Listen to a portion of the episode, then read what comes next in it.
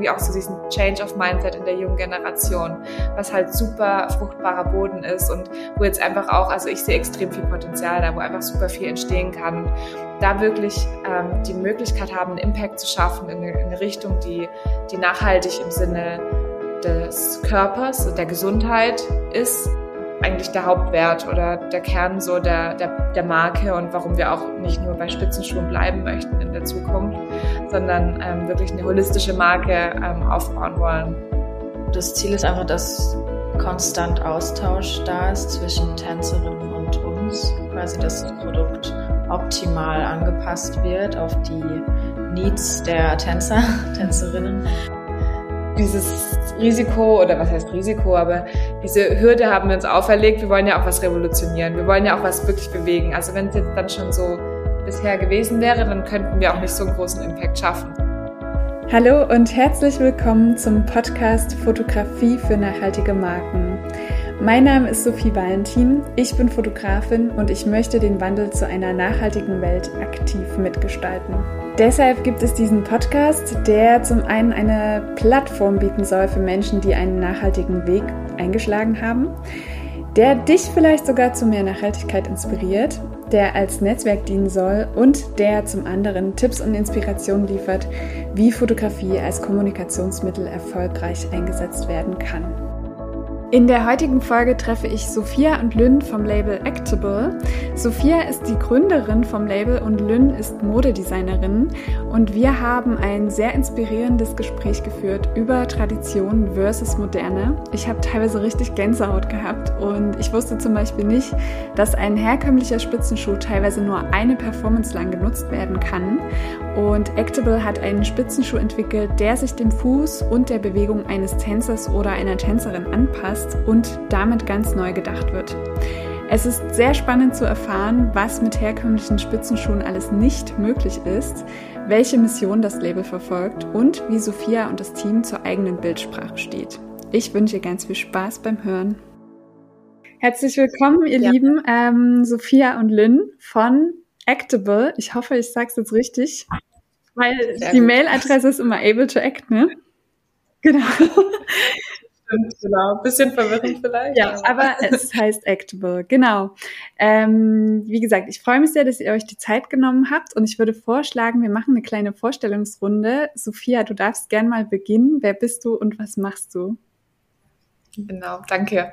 Ähm, genau, also ich bin Sophia, ich habe vor drei Jahren äh, das Unternehmen Actable gegründet. Ich bin eigentlich Industriedesignerin oder Produktdesignerin, ähm, habe in Pforzheim studiert und da kommt auch so ein bisschen äh, ja alles zusammen. Ich habe äh, Produktdesign studiert und selber 14 Jahre lang Ballett getanzt und ähm, dadurch äh, natürlich einen Bezug zum Thema und ähm, ja kann mich ganz gut damit identifizieren, kenne auch so die Downsides hinter dieser Ballettwelt, ähm, was mich natürlich dazu auch bewegt hat. Ähm, ja, die Marke letztendlich zu gründen, beziehungsweise ein Produkt ähm, zu entwickeln. Erstmal im Rahmen meiner Bachelor-Thesis damals, ähm, was eben so einige Probleme adressiert, äh, und zwar den Spitzenschuh.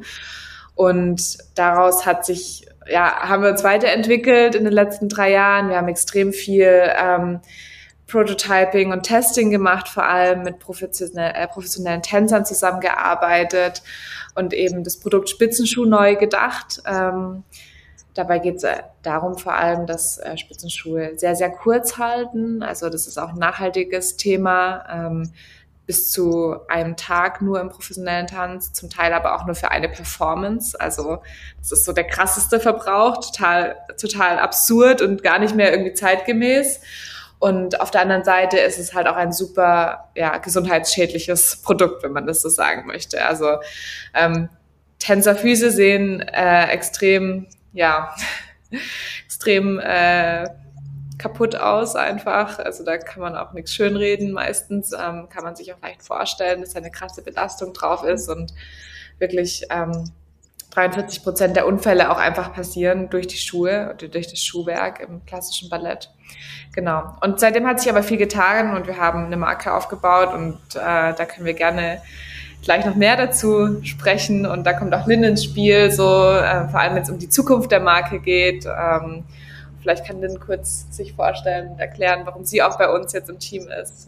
Ich bin Lynn, ähm, ich bin zurzeit noch Modestudentin, auch in Pforzheim, also an der gleichen Hochschule wie Sophia damals ähm, und mache jetzt gerade meinen Bachelor und so habe ich auch zu Actable gefunden, weil ich für mich ähm, ein, ja, ein sinnstiftendes Unternehmen gesucht habe, ähm, wo ich meine Expertise mit einbringen kann und auch äh, ja, die Produktpalette mit Actable zusammen erweitern kann.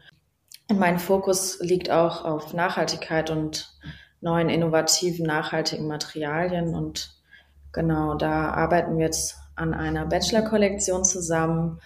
Und genau, gerade so das Keypiece, ähm, da entsteht ein gestrickter Body. Und da bin ich ganz gespannt, was noch in der Zukunft so passiert.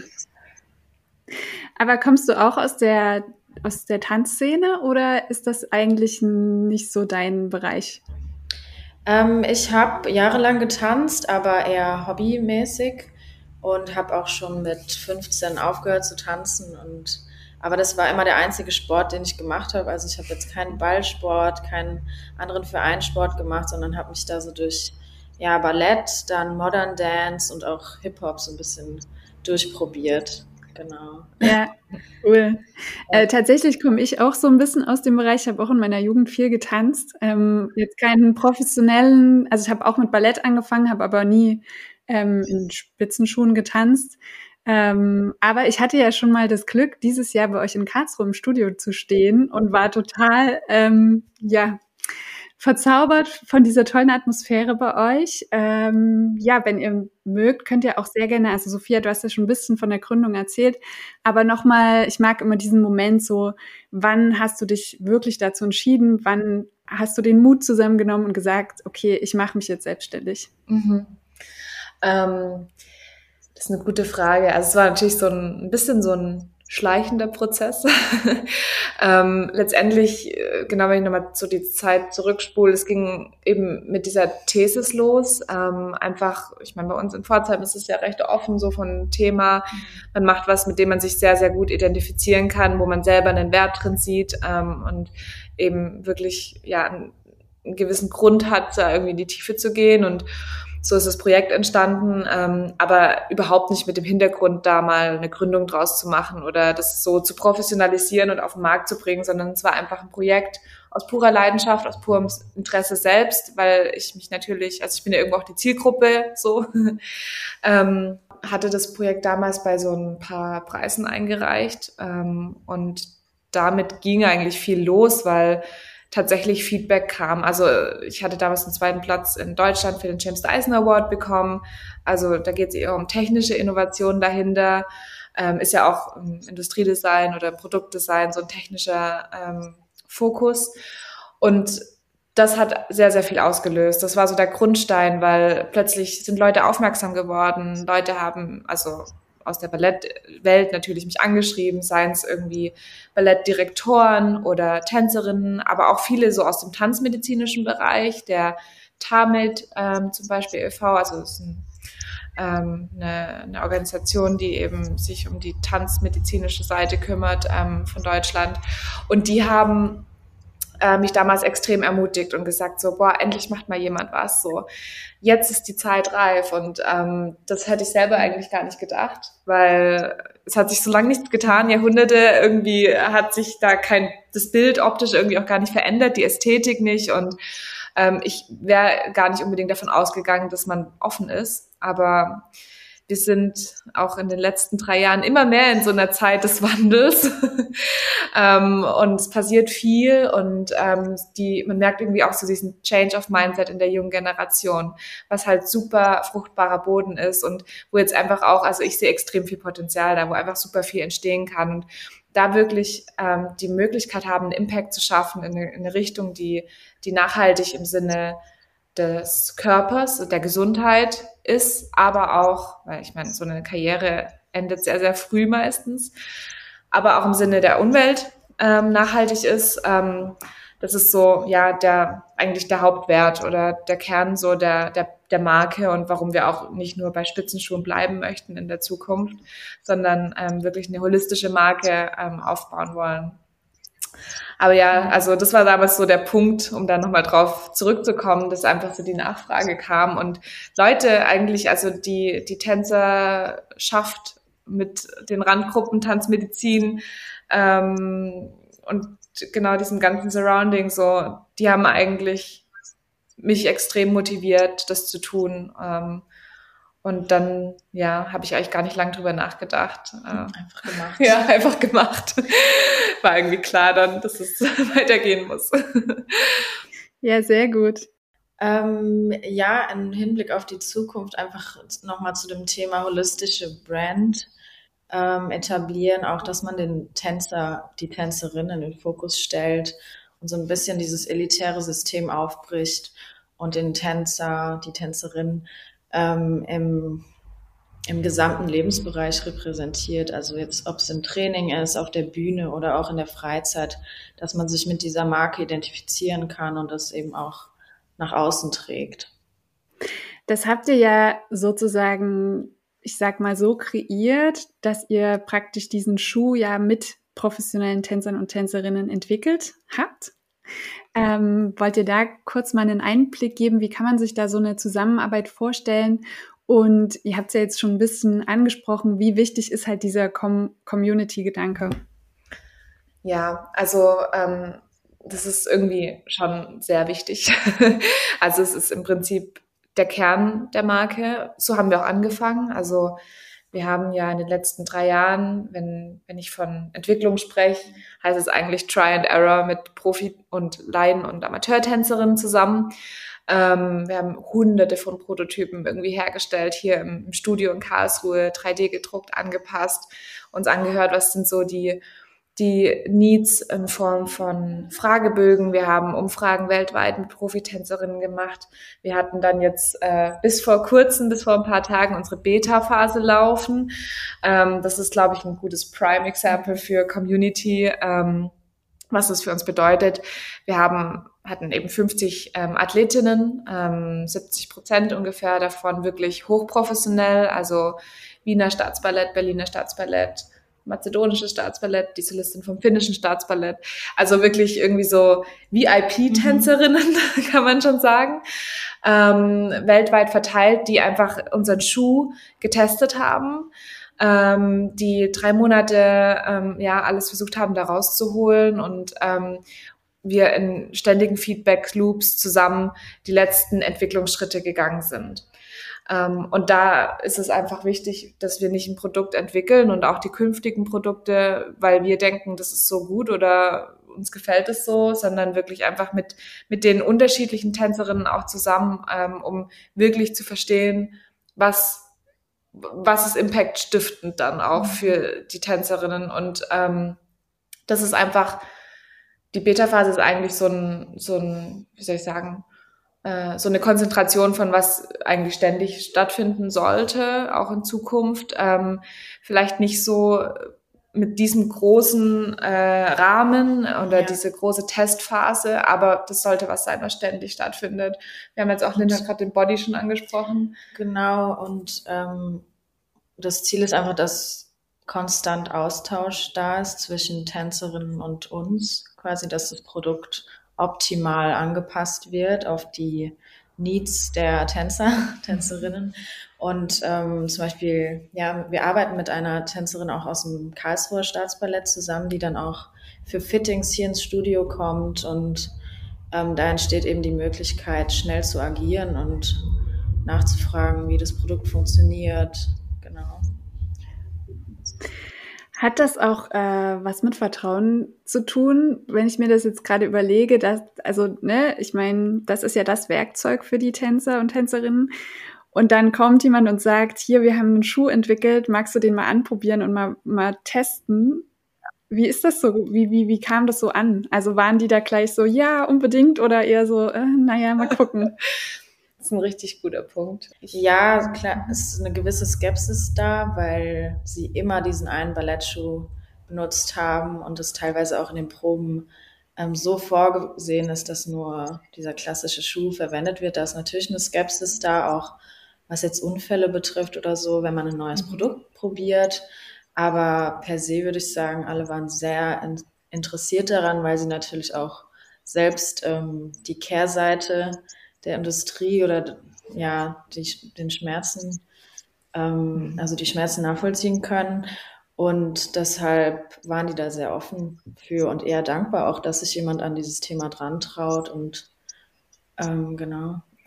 Ja, nee, absolut. Also ähm, ich glaube, das ist auch, ähm, wenn man mal zurückdenkt, dass sich wirklich seit Jahrhunderten nichts getan hat, ähm, super krass nachvollziehbar, dass man vorsichtig ist und ähm, dass dieses Vertrauen äh, die absolute Basis ist. Und ich meine, wir waren ja selber total blown away, dass irgendwie ähm, 50 Tänzerinnen ähm, in der Beta-Phase sich beworben haben, teilzunehmen und auch, ähm, also die Beta-Phase war nicht kostenlos, muss man auch dazu sagen.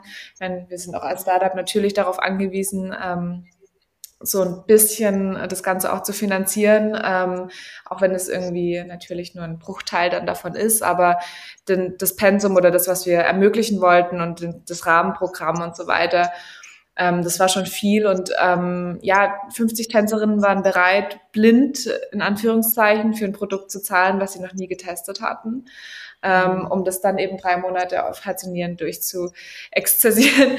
Und ähm, das hat halt irgendwie schon krasses Vertrauen irgendwie gezeigt. Ähm, aber auch da merken wir, natürlich ist es nur möglich, weil wir irgendwie ständig im Austausch stehen, weil wir ähm, ständig irgendwie ansprechbar sind und ähm, uns wirklich auch Zeit nehmen für die einzelnen Fragen und so weiter. Und gerade wenn man so einen eher konservativen Markt betritt, ähm, ist Zeit so der entscheidende Faktor und auch der, der eigentlich nicht zum Startup-Life passt, wenn man das so sagt, oder den irgendwie kein ähm, Finanzier gern sieht erstmal. Ähm, aber das ist halt so, da sind wir irgendwie auch wieder beim Thema Nachhaltigkeit in einer ganz anderen Form. Das ist halt, ich finde, es ist nicht nachhaltig, eine Brand schnell hochzuziehen, irgendwie zack, zack, ähm, und nach zwei Jahren gibt es vielleicht auch dann nicht mehr sondern wirklich was vom Fundament auf her Step by Step aufzubauen. Und das braucht Zeit, vor allem in so einem ähm, traditionellen Markt. Vertrauen kriegt man nicht von heute auf nachher. Das kennt ja jeder auch aus dem privaten Kontext. So Vertrauen muss sich entwickeln. Und deswegen ist jetzt, glaube ich, ein guter Zeitpunkt, auch wenn wenn jetzt irgendwie ja ein, zwei, drei Jahre schon vergangen sind seit der Bachelorarbeit, da ist natürlich super viel passiert von Patente anmelden über Teamaufbau, über überhaupt mal Finanzierung zu bekommen. Also das sind ja Themen, die kriegt man ja nicht mit von außen. Aber die Zeit ist schon notwendig, damit auch diese traditionelle Welt einem erstmal ein Gehör schenkt. So. Absolut. Ja. ja. Wow, da waren jetzt gerade sehr viele schöne, wertvolle Inputs dabei. Vielen, vielen Dank. Und äh, ja, weil du das jetzt auch nochmal mit der Tradition angesprochen hast, ähm, da können wir ja gleich nochmal drauf eingehen, weil der Schuh, den ihr jetzt sozusagen entwickelt habt, der sieht ja auch anders mhm. aus. Das ist jetzt nicht dieser typische, ne, also die Schnüren sind zum Beispiel nicht mehr da. Ähm, und da frage ich mich auch, wie ist es dann auf der Bühne? Also wird das akzeptiert? Dürfen die sozusagen diese, diesen Schuh nutzen? Ähm, und was ist der Unterschied zum herkömmlichen Schuh? Ähm, das, okay, da, da fängt man mal ganz rudimentär an, dass es eine rechte und eine linke Version gibt. So, das ist schon sehr neu im Ballett. das gab es bisher nicht, also der Wahnsinn. Ähm, also natürlich erstmal versuchen wir so grundlegende Dinge, die jeder klassische Schuhmacher oder Orthopäde empfehlen würde, umzusetzen, ähm, um diese Basis zu schaffen äh, für ein gesundes Schuhwerk. Ähm, deswegen arbeiten wir eben auch eng mit Firmen wie Framas zusammen, zum Beispiel. Also Framas ist äh, ein Sohlen- und Leistenhersteller aus Pirmasens, die für Adidas, Nike, Puma und so weiter weltweit wirklich diese High-Performance-Schuhe ähm, ja, herstellen und da ähm, einfach Know-how haben. Für die ist, ist der erste Ballettschuh, mit dem sie sich beschäftigen und ähm, auch, auch total spannend. Also ich glaube, wir haben einfach viele Leute kennengelernt auf unserer Reise, die, die zum ersten Mal das Thema forcieren und aber total angetan sind, äh, was Neues zu machen oder mal wirklich was zu bewegen und irgendwie auch die Chance zu haben, was sehr stark zu verändern und nicht nur so ein Facelift zu machen. Ähm, Genau, aber das ist auf jeden Fall ein Punkt. Also ähm, es gibt eine rechte und eine linke Version. Der Schuh hält äh, ungefähr fünfmal länger, können wir mit Sicherheit sagen. Also das ist eine sehr vorsichtige Aussage, genau. Ähm, dadurch, dass die Geometrie anders ist, also es ist ein modulares Konzept. Ähm, der Schuh baut sich aus einer Sohle zusammen und einer Skin ähm, und Laces. Das heißt, die Sohle, die hat ähm, eine, also die ist 3D gedruckt und kann auch individualisiert, also auf den Fuß angepasst werden. Und die hat in der Unterseite solche Einschnitte drin, die sie eben flexibel macht. Das heißt, in diese Fußabrollbewegungsrichtung öffnen sich diese Cuts und lassen eben so ein Fußabrollen zu, was im klassischen Spitzenschuh gar nicht möglich ist, weil der komplett geblockt und hart ist. Und in die andere Richtung blockieren sich diese Segmente und ähm, geben Stabilität auf dem Spitzenstand. Und diese, dieses Konzept ist so das Grundlegende, was eben schon mal eine komplett neue Art der Bewegung auch ermöglicht, weil man mehr Bewegungsfreiraum bekommt und dadurch das irgendwie auch interessant für moderne Choreografen ist. Und ähm, natürlich auch viel gesunder, weil du nicht solche Schockmomente hast, so dieses abrupte drauf und runter ploppen und ja, also ähm, gibt es ganz viele Punkte, die man kritisieren könnte. Ähm, genau, und da kommt eben dieses Skin drüber ähm, die ist äh, gestrickt. Die soll es auch in verschiedenen ähm, Ausführungen geben. Vielleicht kannst du kurz was dazu sagen. Genau, ähm, also es geht darum, einen sehr sleeken, clean Look zu äh, generieren, um den Schuh möglichst unauffällig zu machen, dass die Performance sehr, ja, sehr clean aussieht am Ende. Und ähm, genau, wir haben ja schon davon gesprochen, dass ähm, alle Tänzerinnen repräsentiert werden sollen. Und darum soll es auch diesen Schuh in verschiedenen Skin-Tones geben.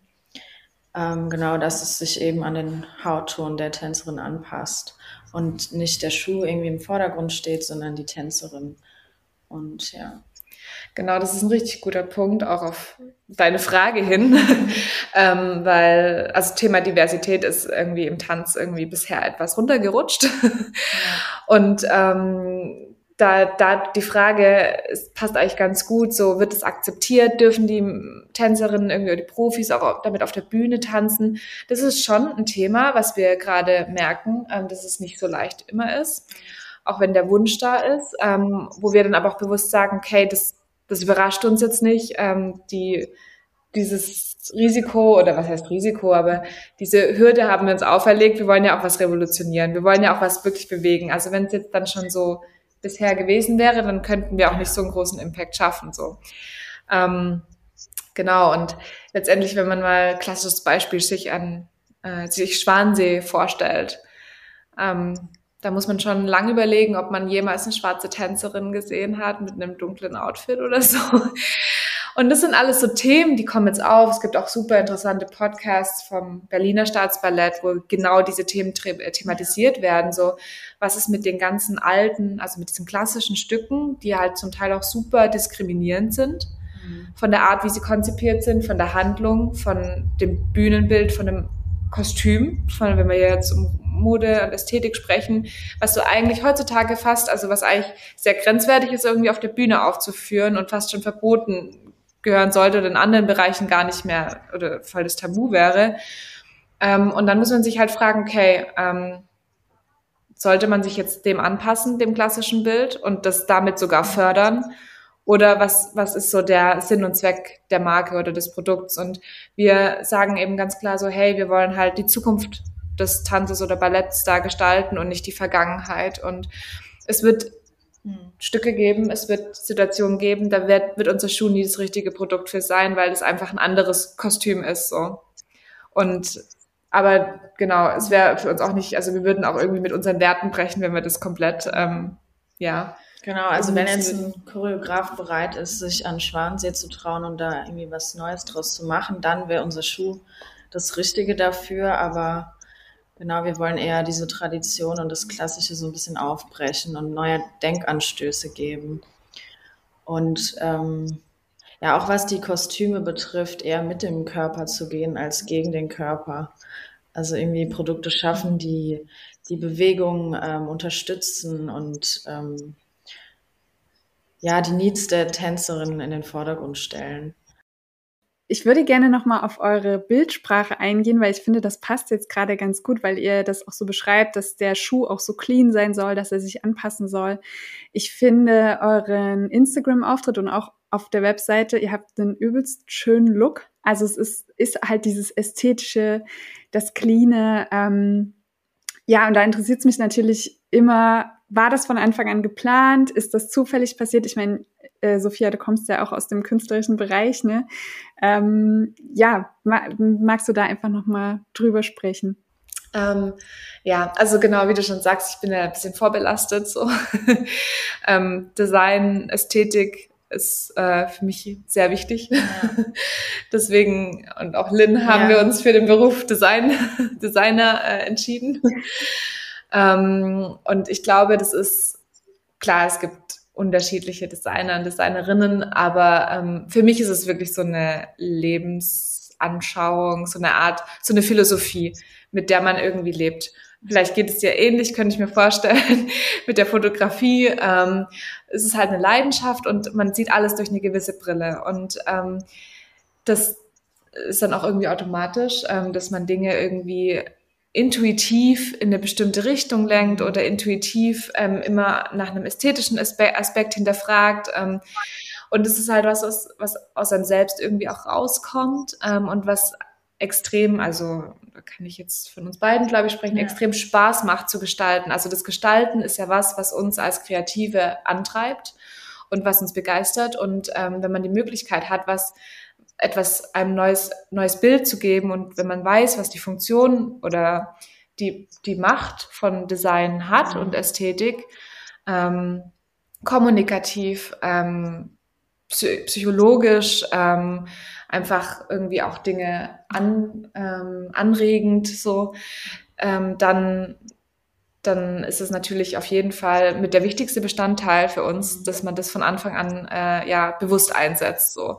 Und ähm, da ist es halt, glaube ich, einfach auch wichtig, dass man das richtige Team hat, mit dem man irgendwie die gleiche Sprache sprechen kann, weil sonst äh, kann es richtig kompliziert ja. werden und man, man, man kämpft so gegen Fronten, ja. aber dann macht es einfach Spaß und dann findet man irgendwie sich zusammen und wir hatten immer wieder die Erfahrung, dass wir irgendwie Kreative mit kreativen anderen zusammengearbeitet haben. Wir haben eine ganz tolle Cinematografin, die Sandra, mit der wir zusammengearbeitet haben ähm, die auch einfach ähm, ja das mit uns teilt, dieses Mindset und diese ähm, Ästhetik und ähm, wo dann einfach zusammen sehr intuitiv tolle Sachen entstehen und ähm, das ist natürlich für die Marke ein super krass wichtiger Bestandteil von Anfang ja. an und auch in der Zukunft. Ähm, also Design ist irgendwie mit im ja. Zentrum. Ja, da bin ich auch froh, dass ich Sophia gefunden habe und dass unsere Designsprache und unsere Ästhetik so äh, schon miteinander übereinstimmt. Also wir haben, gehen da in die gleiche Richtung und sehen das auch schon als Priorität, das Produkt möglichst schön, möglichst ansehnlich und ähm, modern zu gestalten. Ja. Und da eben auch jetzt zum Beispiel meine kommende Bachelor-Kollektion in dieses in diese Ästhetik mit reinzufügen und da eine Designsprache zu entwickeln. Genau. Die halt irgendwie auch ja. eine Funktion hat. Genau, also das ist also, sehr wichtig, würde ich sagen. Ja. Das ist halt nicht nur vielleicht nochmal auch so, für uns ist irgendwie mal klar, aber vielleicht so für Außenstehende so, ähm, es hat ja, wenn man es runterbricht, total funktionalen Wert, ähm, was, was man damit erreicht und wie Lynn auch meinte, die Tänzerin, die Persönlichkeit, die Performance in den Vordergrund zu stellen. Sowas kann man natürlich fördern. Was regt man im, im, äh, im Zuschauer oder an oder was löst es in jemandem aus, wenn sich jemand auch damit identifizieren kann? Was, wie entstehen Formen auf dem Körper, Linienführung, alles so, ähm, wenn man dann gerade speziell in die Mode geht, ähm, Muskeln, Verläufe und so weiter, so wie unterstützt man das? Und es kann ja auch einfach ein Gefühl von Empowerment auslösen, wenn man was trägt, was mit dem man sich krass gut identifizieren kann. Und deswegen, ähm, ja, ist es einfach ein wichtiger Bestandteil, um, um das ganze Bild zu etablieren. Ja, voll schön. Also ich glaube, das ist ähm, wichtig, dass das auch einem so bewusst ist. Also gerade diese dass es auch im Team funktioniert. Mhm. Und ähm, ihr seid ja auch jetzt schon relativ groß. Also ich hatte, habe so das Gefühl, ihr seid schon viele. Ähm, mhm. Genau. ja, doch ein paar sind wir jetzt mittlerweile. also wir hatten, ähm, klar, also wir haben immer auch ein paar, die kommen und gehen natürlich. Ähm, Gerade als so junges Start-up ähm, gibt auch viele schöne Begegnungen so mit Studentinnen, die irgendwie mal einen Teil der Zeit mit uns verbringen und dann auch wieder weiterziehen, ähm, was total schön ist, weil man immer auch irgendwie was hat, was reinkommt wieder, einen neuen Wind, eine neue Ansicht, ähm, neue Perspektive, was super inspirierend ist. Ähm, aber ja, wir sind jetzt mittlerweile schon so ein paar Leute hier vor Ort, als auch remote. Ähm, und äh, auch noch beim Teamausbau, also das Thema Sales ist jetzt für uns super wichtig ab 2023, ja. wenn der Schuh gelauncht wird. Also es sind jetzt schon die Pre-Orders möglich, was auch super ähm, wichtig für uns ist, damit wir eben on demand produzieren können. Ähm, wir möchten natürlich jetzt wissen, welche Größen, welche Maße und so weiter die Tänzerinnen haben, die dann ordern oder ihre Schuhe Anfang 23 bekommen. Ähm, deswegen ist es so wichtig, dass wir da eben nicht einfach sinnlos losproduzieren und dann äh, irgendwie Lager haben und andere Größen gebraucht werden. Ähm, aber das ist ein wichtiger Aspekt und genau, also gerade im Hinblick auf Lounge, ähm, suchen wir da jetzt auch gerade nochmal Unterstützung im Bereich Sales, ähm, weil wir uns da jetzt mhm. eine neue Phase für uns anbricht, ja. was total spannend ist. Genau. Ja. Ja, jetzt hast du ja schon so einen kleinen Zukunftsausblick gegeben und ich äh, frage das immer sehr gern, weil ich finde, so, ein, so eine Podcast-Folge hat ja irgendwas so ähm, konserviert, oder wie sagt man das? Also es ist wie so ein Marmeladenglas, ne? Und wenn man sich das vielleicht in fünf Jahren nochmal anhört, dann denkt man so, ach cool, das hatte ich vor und ich habe es umgesetzt. Deswegen sehr gerne ein Ausblick, wo, äh, wo seht ihr das Label in fünf Jahren? Mhm. Um, ähm, genau, also wir sehen auf jeden Fall, also wir wollen ja eine ähm, High-Level at Leisure Brand aufbauen. Das ist so ein bisschen unsere eigene Wortkreation, genau. Ähm, was das bedeutet, ähm, letztendlich, also vielleicht auch nochmal ganz kurz zurück auf den Namen Actable, kommt von Able to Act, also das ist ein Wortspiel, so deswegen gibt's auch beide Namen, die immer wieder irgendwo auftauchen. Ähm, also Able to Act im Sinne von Athleten, ähm, egal ob Profis oder Laien sind, ähm, zu äh, empowern ähm, also able to act zu sein. Und ähm, das eben im Bereich, wie Lynn auch meinte, nicht nur hoch ähm, funktional im Training und auf der Bühne, sondern auch wirklich vor dem Training, nach dem Training. So, was ist eine, eine Tanzsportmarke? Was macht eine Tanzsportmarke auf? Mit einem sehr modernen Mindset, mit einem kollaborativen Mindset, ähm, die so oder die wir so auf jeden Fall noch nicht kennen, ähm, die Athleten weltweit, Tänzerinnen und Tänzerinnen, äh, Tänzer weltweit ähm, ähm, ja, empowert, irgendwie ihren Sport in der bestmöglichen Art auszuführen, funktional, als auch sich mit einer Brand zu identifizieren vor dem Sport und nach dem Sport.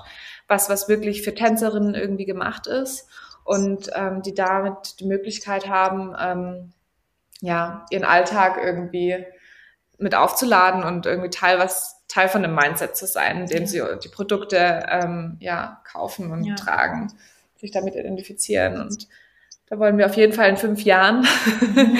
ähm, so weit sein, dass wir das, äh, dass wir weltweit ähm, da ja eine der großen führenden äh, ja, Tanzsport-Brands ähm, werden ähm, mit einer bestimmten Positionierung, die wir jetzt so noch nicht sehen und da einfach was in die richtige Richtung bewegen und ähm, ein sehr kollaboratives Verhältnis mit unseren Kunden pflegen können. Ja. Kannst du noch was hinzufügen?